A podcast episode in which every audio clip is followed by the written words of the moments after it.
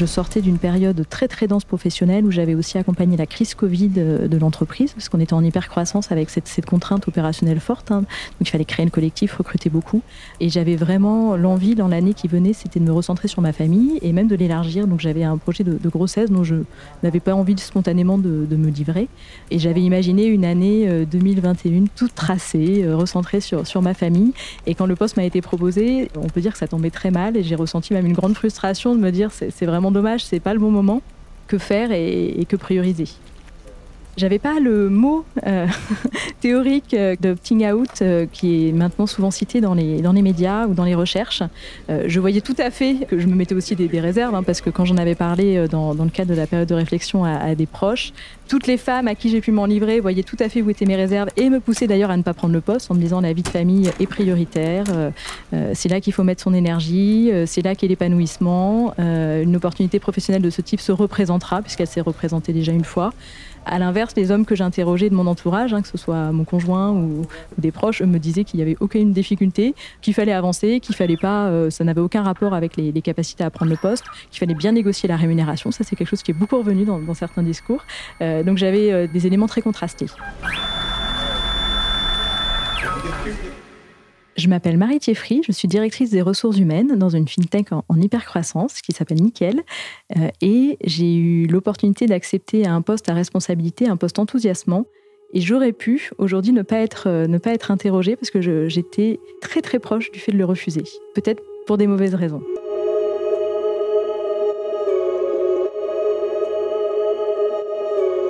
Ce n'était pas le moment pensait Marie Thieffry. Mais y a-t-il un bon moment pour une promotion finalement? Ce phénomène d'opting out qu'elle a frôlé est le fait de refuser ou de ne pas candidater sur un poste pour lequel on est vraisemblablement taillé. On écoute son expérience et les raisons de son revirement.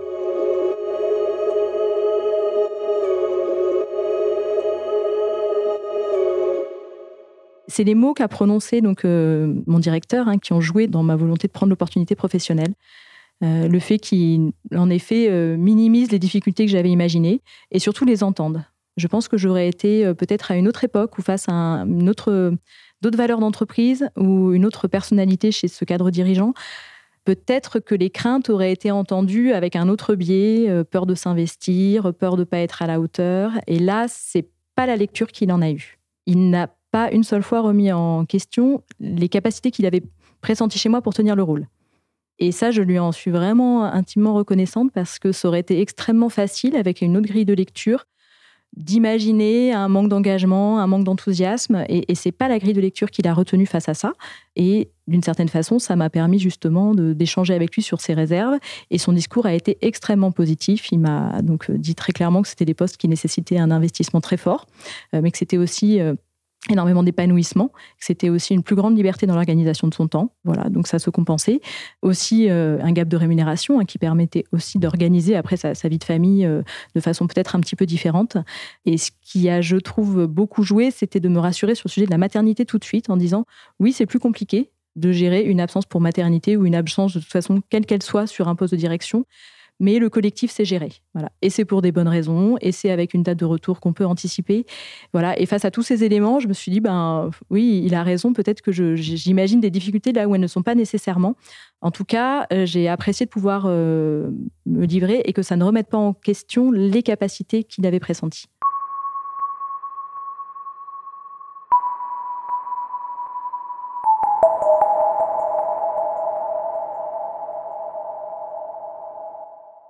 Oui, ça a mis le doigt sur des sujets que j'imaginais euh, différents, en tout cas. Euh, rien que le mot épanouissement par rapport à des postes de direction, c'est des choses, où j'avais toujours imaginé des mots plutôt pression, contrainte, manque de disponibilité. Et là, tout d'un coup, on me parlait d'épanouissement, on me parlait de, plus de liberté dans, le champ des possibles, d'avoir aussi des ressources dans une équipe qui permettait de faire face aux, difficultés. Euh, on parlait aussi de collectif qui pouvait gérer mon absence. Donc, c'était des mots très positifs et auxquels, en étant pas au sein d'un comité de direction, j'avais pas forcément, euh, j'avais pas forcément conscience.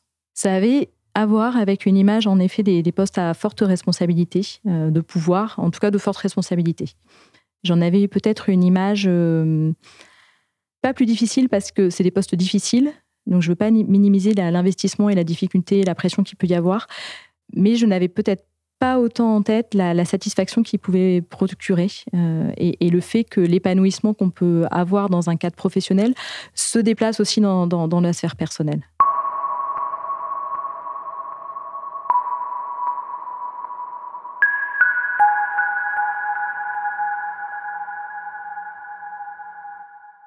On refuse un poste pour lequel on est fait parce qu'on est, je pense, à ce moment-là en période peut-être d'inconfort au moment de la prise de décision. Et entre le moment de la prise de décision et le moment de la réalisation de la prise de responsabilité, il peut y avoir beaucoup de changements. Euh, je pense que l'habit et la fonction fait révéler les capacités de la personne. Et des fois, si on doute de ça, on peut avoir tendance à refuser. Oui, je suis juge et partie en tant que DRH hein, sur cet élément de société. Sans connaître l'opting out en tant que tel, évidemment, depuis très longtemps, on savait qu'il fallait aller chercher certains profils, féminins ou masculins. Hein, le, genre joue, mais, mais, pas tant que ça. En tout cas, il fallait aller chercher des profils euh, qui spontanément ne lèvent pas forcément la main ou qui peuvent avoir des réserves. Donc, on le faisait en RH. On essayait toujours d'avoir des profils de ce type-là dans les shortlists. C'était hyper important d'aller les chercher. Et puis là, j'ai vécu pour la première fois le fait justement d'être confronté à ça.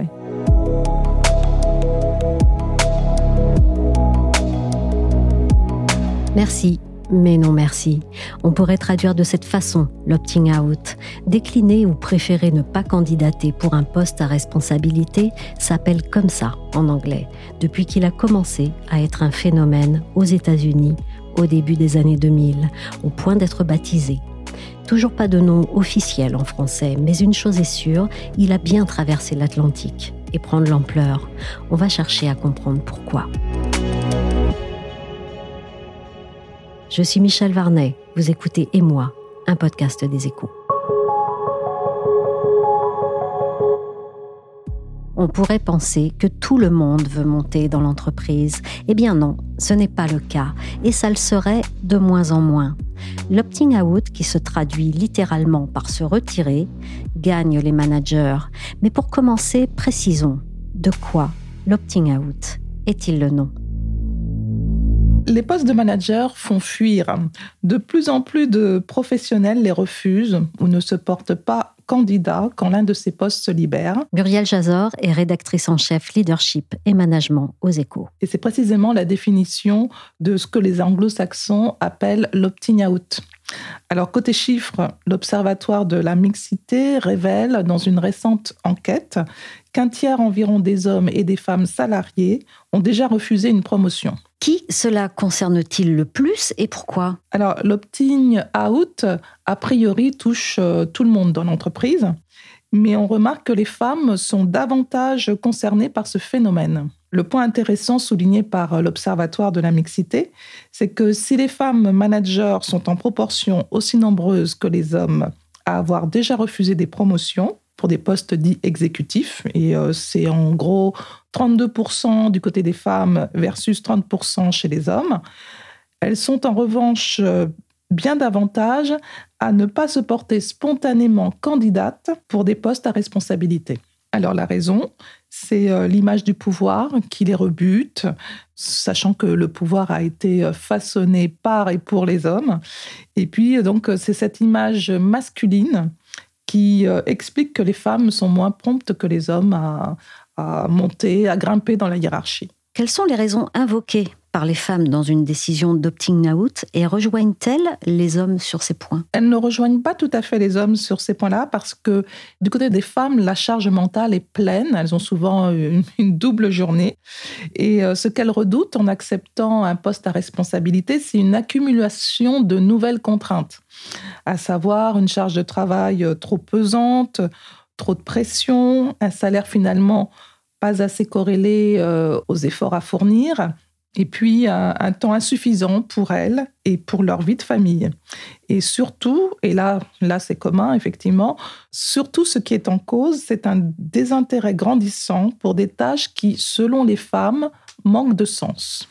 Pour nombre de femmes, le pouvoir apparaît comme un, un monde peu enviable euh, du fait de son organisation et de ses règles, donc euh, du présentéisme, malgré le télétravail. Hein, dès lors qu'on grimpe dans la hiérarchie, ben, il y a cette demande de présentéisme.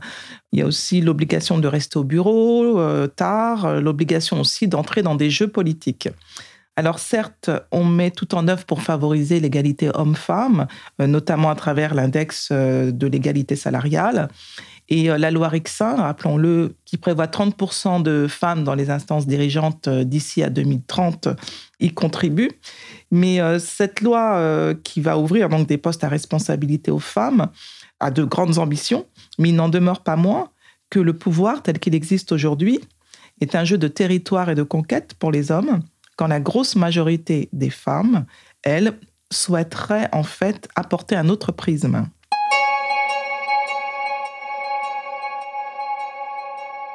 Quelles sont les évolutions en termes de management et de leadership auxquelles les sondés aspirent pour ne pas décliner ainsi les postes de management? Alors, euh, en fait, le décalage entre un management euh, quotidien de type très hiérarchique aujourd'hui et les évolutions de la société crée une, sorte de dissonance et amplifie le phénomène de l'opting out. On voit que les nouvelles générations, les nouvelles attentes post-Covid des salariés, euh, l'évolution des organisations de travail, on voit que tout cela demande plus d'interaction entre les équipes, plus de collaboration, plus de retour d'appréciation, ce qui s'appelle en, jargon professionnel plus de feedback et euh, plus de mixité et surtout bien plus de confiance. Donc c'est ce type de management auquel aspirent euh, les gens aujourd'hui. En quoi veulent-ils être mieux soutenus et le management doit-il être repensé? Les salariés, hommes et femmes, aspirent à de meilleures euh, conditions de salariales, évidemment, hein, mais aussi à plus de flexibilité dans l'accomplissement de leur travail ils ont aussi besoin de mentoring, de coaching lors d'une prise de poste, par exemple, et de beaucoup d'accompagnement en cours de carrière. Et on le voit dans différents sondages, les salariés sont prêts à s'engager pour des dirigeants qu'ils jugeraient euh, exemplaires et surtout dont ils apprécient le leadership inspirant. Donc, euh, en entreprise, y a, on voit que beaucoup, à, leur niveau, hein, à différents niveaux, bénéficient d'une parcelle de pouvoir et euh, trouvent une certaine gratification à, l'utiliser. Or, quel que soit le niveau hiérarchique, ce pouvoir discrétionnaire fait de moins en moins sens aujourd'hui dans les entreprises et les organisations. Ce que l'on comprend, c'est que le modèle, enfin les modèles qui feront le succès des entreprises demain, ce sont des modèles de collaboration donc, autrement dit, euh, des modèles qui combinent diverses compétences et profils, des modèles au sein desquels les gens trouvent des solutions grâce à l'apport de chacun. Et in fine, cela forme un collectif de travail qui dépasse en fait euh, une somme d'individualité. Et c'est justement ce type de hum, leadership qui est susceptible de séduire euh, les femmes qui aujourd'hui, justement, renoncent à grimper dans la hiérarchie.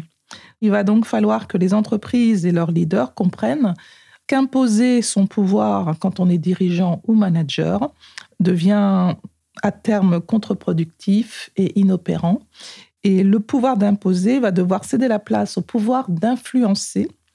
Et c'est tant mieux parce que euh, c'est bien plus intéressant pour le collaborateur, pour le dirigeant et pour l'entreprise. On l'a entendu, l'opting out concerne tout le monde, mais il existe particulièrement chez les femmes dans les cas des non-candidatures. J'ai voulu en savoir plus sur les racines du problème qui fait que les femmes déclinent plus souvent.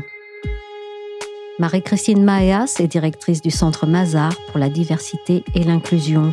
Elle a piloté l'enquête de l'Observatoire de la mixité que Muriel Jazor a citée et mené une conférence au Women's Forum sur le thème de l'opting out.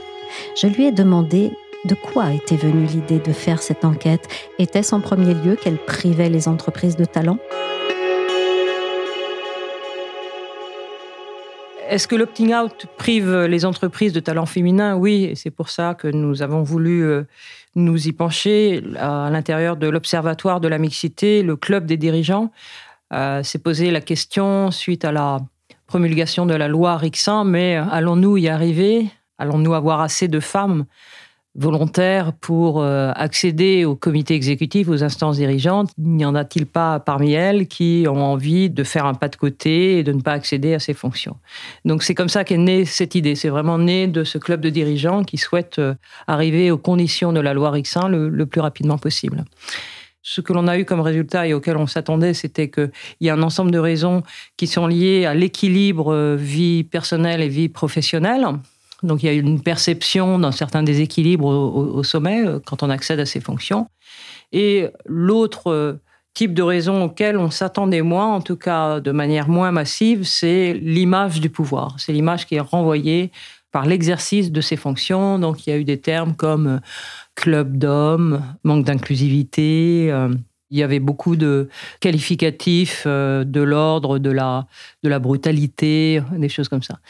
Et euh, donc la question est très intéressante puisqu'il y a déjà des organisations, de grandes organisations, je pense à la SNCF, je pense à la, à la Marine par exemple, la Marine française, qui sont en train de redéfinir entièrement les critères d'évaluation de leurs leaders. Donc c'est vraiment de l'entrée jusqu'au PDG euh, ou chef d'état-major euh, en l'occurrence, et parce qu'ils se sont aperçus que l'ensemble des critères d'évaluation étaient essentiellement justement des technical skills ou des hard skills, donc des compétences techniques à connotation plutôt masculine, donc dans des registres de, de l'effort, de la prise de risque, un peu dans un registre aussi parfois un peu guerrier. Euh, de la conquête, qui sont évidemment des registres sémantiques où les femmes se retrouvent moins. Et ils se sont aperçus que c'était au détriment de la promotion des, femmes, fatalement, et donc de manière euh, extrêmement biaisée. Hein. Ces grilles d'évaluation n'ont pas été faites pour ne pas promouvoir de, femmes, elles ont probablement été faites au fil du temps euh, de manière euh, stéréotypée, mais non consciente. Et après, il y a eu cette prise de conscience, puisqu'on s'apercevait que les femmes n'arrivaient pas à être euh, promues, à, passer ces grilles, et donc il y a eu une redéfinition ces dernières années, hein, c'est assez récent, complète. Et je pense en particulier à l'exemple de la SNCF, où aujourd'hui vous avez 50% de soft skills et 50% de hard skills dans l'évaluation de, de leurs leaders.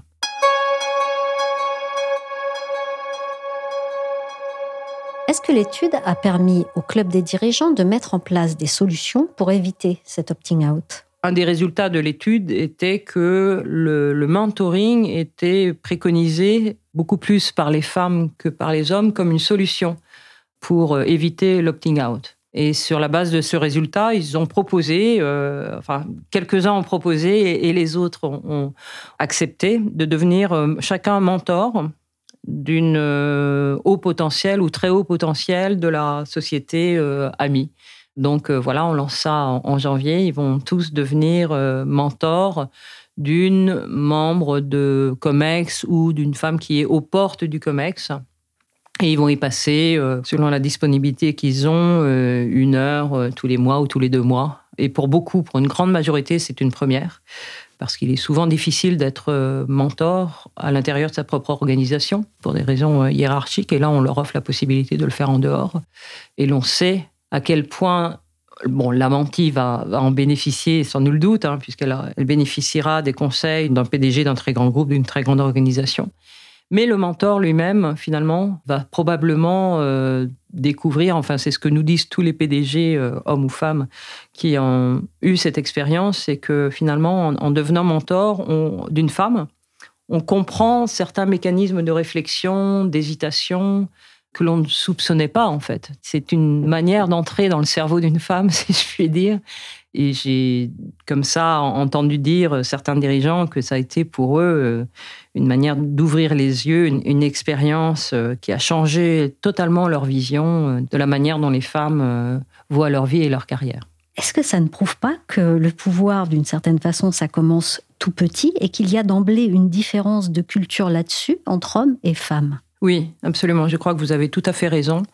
Ça commence effectivement dès la cour d'école les jeux qui sont proposés, puisque on peut imaginer que les garçons vont vers les, jeux d'équipe et les, filles vers des jeux en plus petit nombre de leur propre gré ou pas, on, on ne sait pas, mais il semblerait quand même que les uns soient poussés d'un côté et, les autres euh, de l'autre. Donc euh, il, y a, il y a quand même les, incitations, les injonctions inconscientes qui sont données tout petit sur les jeux. Et les jeux sont différents pour les garçons et, pour les filles et ça forge en grande partie leur, identité et leur personnalité adulte. Donc les filles ont des jeux plutôt en, en, petits groupes avec leurs meilleurs amis. Ce sont des jeux axés sur la coopération, sur l'aide, où le but souvent est l'amitié, la relation. Et les garçons, ils sont beaucoup plus encouragés à pratiquer des jeux d'équipe qui sont compétitifs et où, le but est de gagner. Et de manière corollaire, le langage, le langage, il est utilisé de manière différente pour les garçons et, pour les filles, et, et, ceci très tôt. Donc, le langage, de la même manière, est utilisé pour créer du lien chez les filles. Et chez les garçons, il va tout de suite être utilisé pour négocier un statut, euh, devenir capitaine, devenir chef. Euh.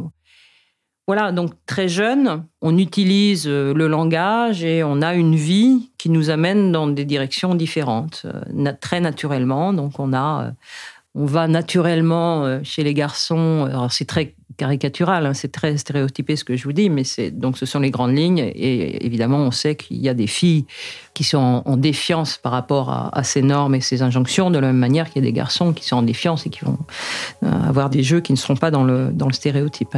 Mais la grande majorité va quand même dans la boîte qu'on lui ouvre. Et donc, euh, pour les garçons, un, un rapport beaucoup plus euh, naturel au pouvoir que les filles.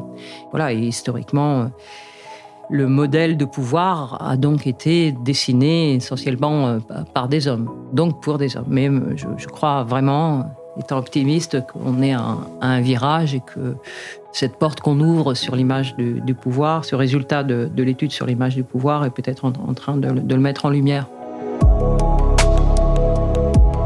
Merci à Marie-Christine Maéas, directrice du Centre Mazar pour la diversité et l'inclusion. Merci à Muriel Jazor des Échos et merci à Marie Thieffry, directrice des ressources humaines chez Nickel, pour avoir partagé son expérience si révélatrice des ressorts de l'opting out. Le podcast et moi, c'est terminé pour aujourd'hui. Il a été réalisé par Willy Gann. Vous pouvez retrouver d'autres témoignages sur les évolutions du monde du travail dans les épisodes précédents de Et moi. Abonnez-vous sur votre plateforme favorite pour n'en manquer aucun. Apple Podcast, Podcast Addict, Castbox, Deezer, Spotify ou Amazon Music. Pour l'actualité, c'est chaque jour sur leséchos.fr ainsi que dans la story.